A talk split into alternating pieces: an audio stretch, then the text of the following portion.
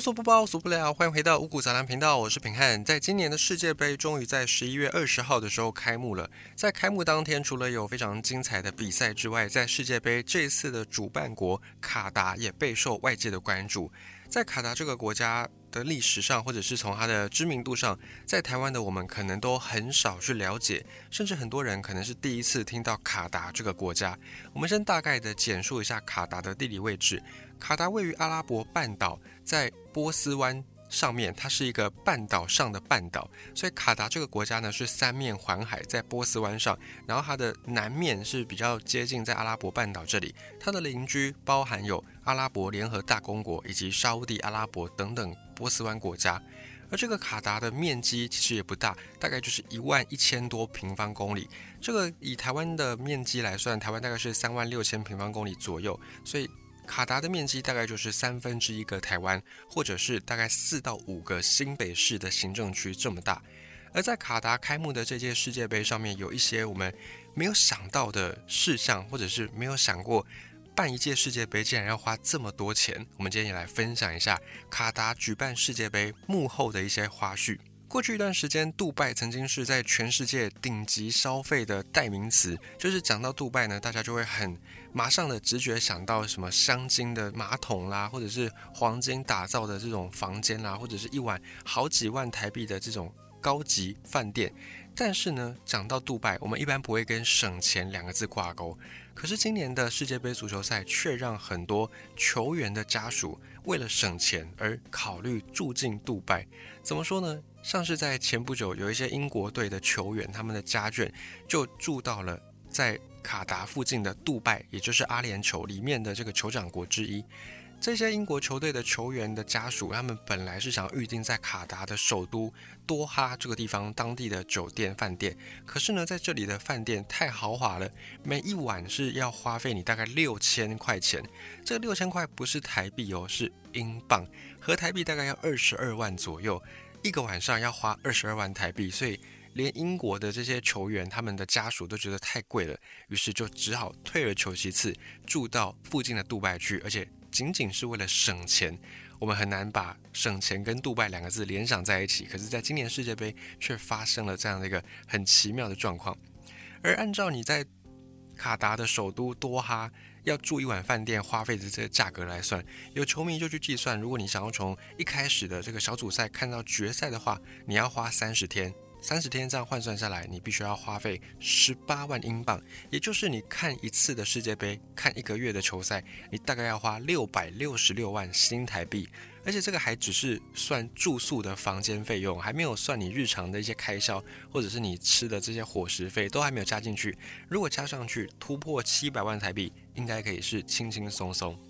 而且连这么高的价格，就连英国这个在全世界的消费力上都算是蛮前段班的国家，他们都觉得钱包会痛的程度。所以你就可以知道今年的卡达首都多哈这里的住宿费到底是多惊人。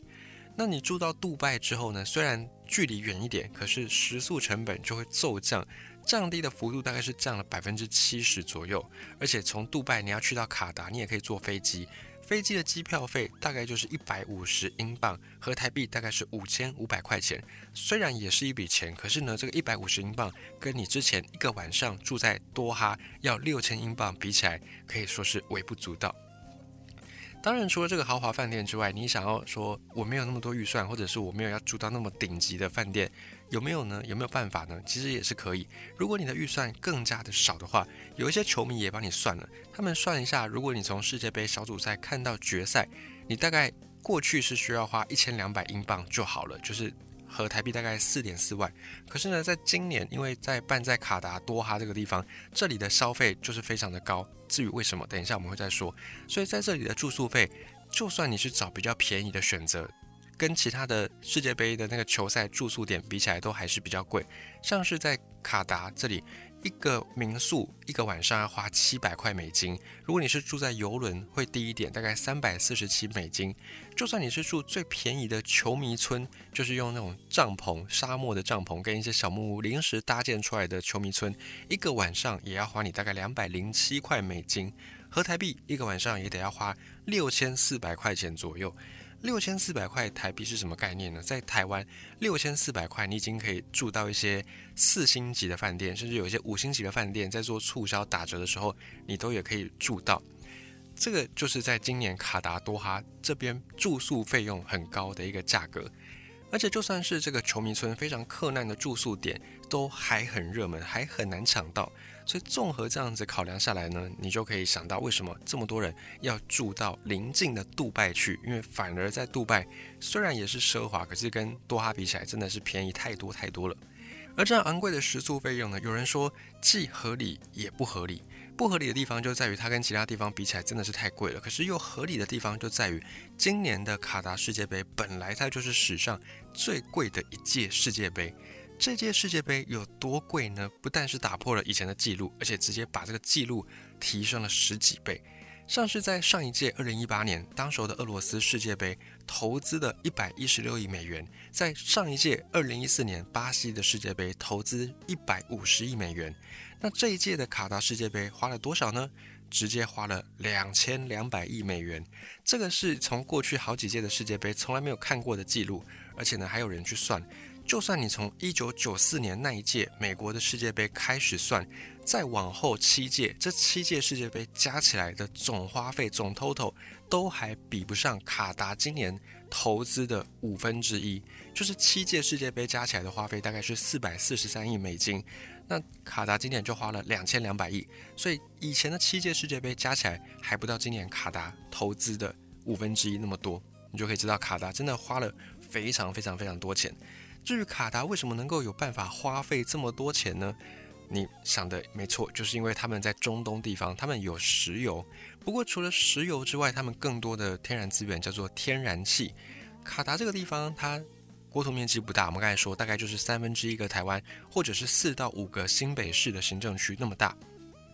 而且他们的人口也不多。总人口就两百六十五点八万，这两百六十五点八万还有一大部分都是外国人常住在卡达这里，本国的卡达公民大概只占了两百六十五点八万里面的百分之十五，而这么大的地方，就是只有一万一千五百平方公里的地方，他们的国土面积有一半都是天然气蕴藏着的地方，那他们的天然气之多，多到。以全球的这个天然气储量来算，他们的占有量是占了百分之十三，仅次于俄罗斯以及伊朗，并且除了天然气之外，卡达也是一个石油大国，已经发现的石油存量在全球排名可以排在第十三名，所以你可以说卡达就是一个躺在石油、躺在天然气上的国家。有一个数字你可以参考一下，我们通常都会用一个国家的人均 GDP，就是每一个人赚到多少的钱来去换算这个国家的经济力以及他们的国力水准怎么样。这个人均 GDP 数字在卡达是高达七万美金，是亚洲最有钱的国家之一。而这个人均 GDP 呢，在台湾我们可以对照一下，台湾去年的这个数字人均 GDP 是三万三千零四美金，我们算三万三，那卡达是七万美金，等于是。台湾足足两倍之多，而且呢，这个人均 GDP 在卡达还是把这些外国人常住的人口也算进去。如果只算卡达自己人本国的公民的话，这个数字可以来到四十一点二万美金。就是合台币大概是一千两百八十二万，一个人一年大概可以赚一千两百八十二万，而且是平均哦，不是说特例哦。在台湾这个数字，再说一次，三万三千美金，卡达只算本国公民是四十一点二万美金，已经是台湾的不知道多少倍了。这个数字也几乎是秒杀全世界所有国家。还有是卡达的王室，他们也有王室，卡达王室也是非常有钱的，他们手上有大概三千三百五十亿美金的财富。英国王室已经够有钱了吧？英国王室每次举办这个结婚典礼的时候，都吸引国内外媒体争相的关注报道，而且我们都可以看到英国王室的婚礼都非常的盛大豪华，甚至可以用奢侈来形容。可是呢，这个卡达王室他们的财富是英国王室的三点八倍，可以说是豪门中的豪门。那你会想说，那他们既然是豪门，既然是一个靠天然气、靠石油发家致富的，算是暴发户国家。那他们这种土豪的心态，就会想说：哎，我有钱，我就尽量撒，尽量挥霍。你可能就对今年的世界杯投资这么多钱的卡达不以为然，你可能觉得啊，这就是暴发户心理嘛，没有什么文化水准。但其实不是，卡达今年花了这么多钱在世界杯上，他们的背后其实是经过计算的，而且也超乎我们的想象。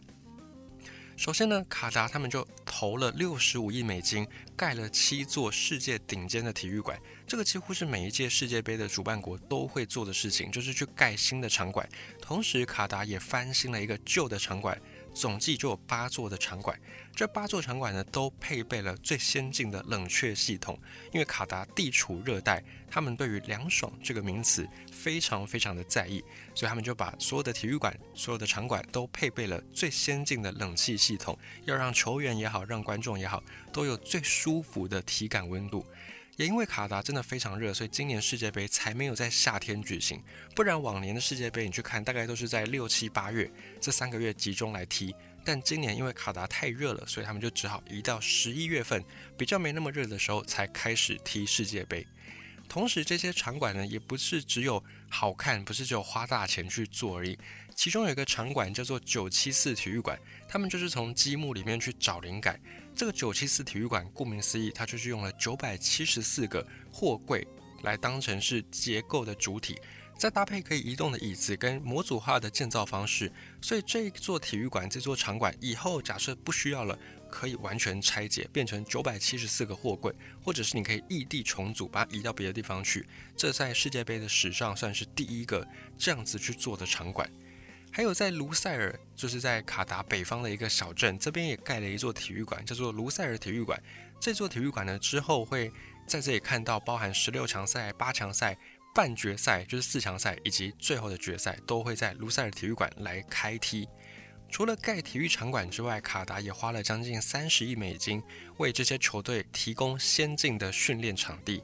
还有在世界杯都会有各国媒体进驻到。卡达去嘛，去报道第一手的赛事资讯等等，所以为了方便各国媒体进行报道工作，卡达也直接盖了一座通信大楼，然后让各国媒体进驻，而且在这个通信大楼里面也可以去铺天盖地的推广各种的宣传活动。再加上足球本身是一个比较狂热的运动，时不时会有一些推挤啦、暴乱的事件啊。为了维护现场秩序，卡达这里因为他们的人口没那么多，所以他们就跟他们的邻居，包含土耳其、巴基斯坦、摩洛哥等等，签署一些协定。这些国家会派武装力量，就有点像政报警察那种单位，共同的参加这次足球赛事的现场维安工作。再来，卡达还有在另外一个地方花大钱。过去卡达因为地比较小，人也没有很多，所以全国的这些饭店加起来。它提供的量能并不高，大概可以帮四十万人提供住宿的服务。可是，在世界杯期间，估计会有一百二十万的球迷涌入到卡达，相当于是卡达一半以上的人口。这么多人一次涌进卡达，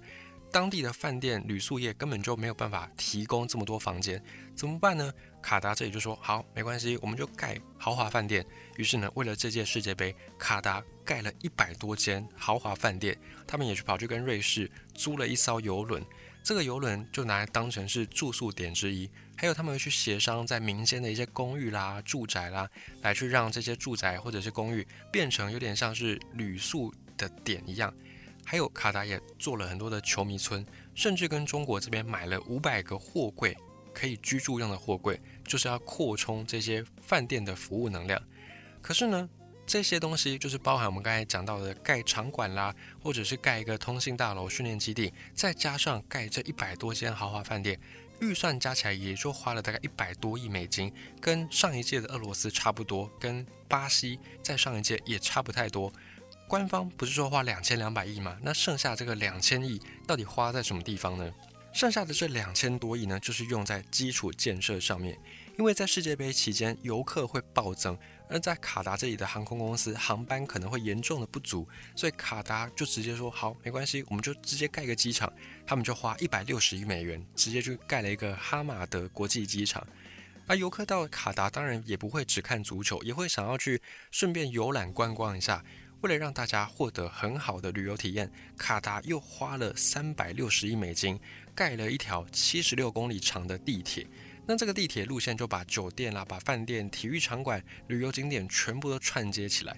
还有卡达最后花了几千亿美金，大概一千亿美金左右，把在卡达北方的一座小镇卢塞尔，就是我们刚才讲到的，会有十六强赛、八强、四强跟最后决赛开踢的那个场馆所在的地方，卢塞尔这里本来是一个小镇，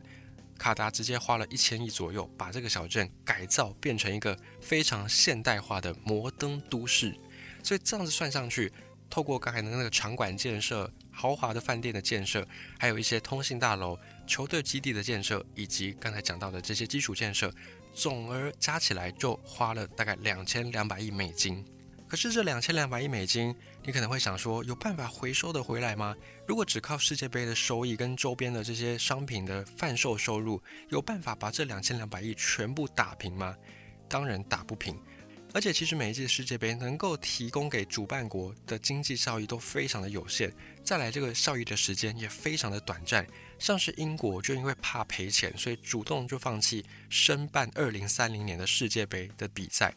虽然过去大家都以举办世界杯或者举办奥运赛为荣，可是呢，在近年来，因为随着整体的经济大环境不佳的状况之下，再加上这些建设成本不断的提升，所以越来越多城市国家开始拒绝去承办奥运会或者是承办世界杯，因为花费跟收益有时候那个账真的算不过来。在以前的世界杯或者是以前的奥运会，可能你投资一些钱进去，可以带给你很多很多的收益，甚至很长久的收益。但是近年来，大家越来越意识到。这个账可能短时间会算不回来，所以慢慢的不想去做这个事情。那卡达为什么反其道而行，不但成败，还投入这么多钱呢？卡达世界杯他们也有算过，说今年的世界杯大概可以帮卡达带来回收的效益是一百七十亿美元。如果不看我们刚才讲到的基础建设，他们投入大概一百二三十亿，这样的钱是可以赚得回来的，甚至还可以多赚四五十亿美金。可是呢，跟这样的投资比起来，卡达实在觉得微不足道，因为卡达自己本身是一个资源型的国家，他们知道说自己的财富靠的就是当地的石油，靠的就是当地的天然气，所以这些东西总有用完的一天。等到用完的那一天，卡达就会没有收入，所以不能够坐以待毙。他们也知道依靠天然资源靠山山倒，他们早就在计划转型了。地方比他们更小的新加坡就变成他们学习的对象。早在两千零五年，卡达他们就去做了一些规划，他们希望呢学习像新加坡这样，先变成中东地区的金融中心，最后再变成像新加坡这样的世界金融中心。而卡达本身的地理位置又还蛮好的，它就在波斯湾一进湾没多久的一个半岛突出点，所以自古以来，卡达这里呢就是中外贸易商汇聚的一个港口。这边也就变成一个货物的转运点，所以他们就希望可以秉持着这个天然优势，建构成金融中心，最后变成世界金融中心。那么在二零一零年，卡达当时成功的申办了世界杯，他们就稍微把这个计划做了一些调整，透过世界杯，他们直接把这个国家进行升级。如果扣掉刚才我们说的基础建设，就是在铁路啦，或者是在机场这边的建设之外，又或者是直接去改建在北方的卢塞尔小镇，把这些钱撇除掉，卡达盖的这些豪华酒店的钱，或者是盖这些场馆的钱，也就是花了大概一百多亿左右，跟俄罗斯是差不多的。那基础建设这个东西，虽然短时间看上去花了非常多钱，但是它是可以对卡达全国民众都有着良性的影响的，而且它是一个长远的投资，就像是当年我们盖的这个十大建设。或者是我们盖的高速公路，在当时候高速公路刚盖完，车子还没有多少辆，大家可能会觉得诶有点浪费钱。可是现在呢，应该不会有人说高速公路是一个没有用的设施吧？相反的，每到假日，高速公路就是塞爆，我们都还很期待会有第三条的纵贯高速公路可以来分流车流。所以在卡达，他们的官方也是想到这一点，他们说，虽然现在我们花了很多钱盖机场，花了很多钱去盖这些。铁路等等，可是这些东西他们都是会长久存在的，而且在世界杯之后，这些东西都还是会继续有作用。以及卡达他们也做了很多的法规调整，吸引很多外资到卡达去。现在已经有很多的公司到了卡达去拓点，并且建立起了真的是因为有员工进驻，然后衍生出来的新的社区、新的商圈等等。这个也是卡达他们非常有远见的一个地方。再加上卡达花了这么多钱。并不完全是打水漂，他们在这一次的世界杯办了之后，还得到非常非常多媒体的曝光度。你如果把它想成是在全球媒体投放广告，那卡达花的这些钱真的是太划算、太值得了。尤其卡达今年办的世界杯，让他们得到非常多的头衔，像是第一个举办世界杯的阿拉伯国家，以及第一个在北半球冬天举办世界杯的国家。还有史上最昂贵的世界杯，这些头衔全部都冠在卡达身上。卡达可以说是赚足了行销的热度，赚足了广告效益。这样子去看，你就觉得，哎，这两千两百亿其实花的还真的是蛮好的，就是不会让你觉得非常浪费。当然，在这个背后也会有一些贪污啊，或者是有一些不光彩的新闻，甚至在前几天还有爆发说地下赌盘，就是要求说卡达的第一场赛事对战国家厄瓜多要踢假球，然后故意输给卡达等等，有这样的不光彩事件，其实放眼全球都会有，不管哪一届世界杯，不管哪一个国际的运动赛事，都一定会有这些事情，贪污啦，或者是踢假球、打假球、赌盘等等。但是除了这些负面消息之外呢，从比较正面的角度去看待卡达举办的这次世界杯，你还是可以觉得他们是非常的有远见的。因为这个小国人不多，土地资源总会有用完的一天。他们用了这次世界杯之后，未来的转型在今年豪值千金，却是一个长远的对自己未来的投资。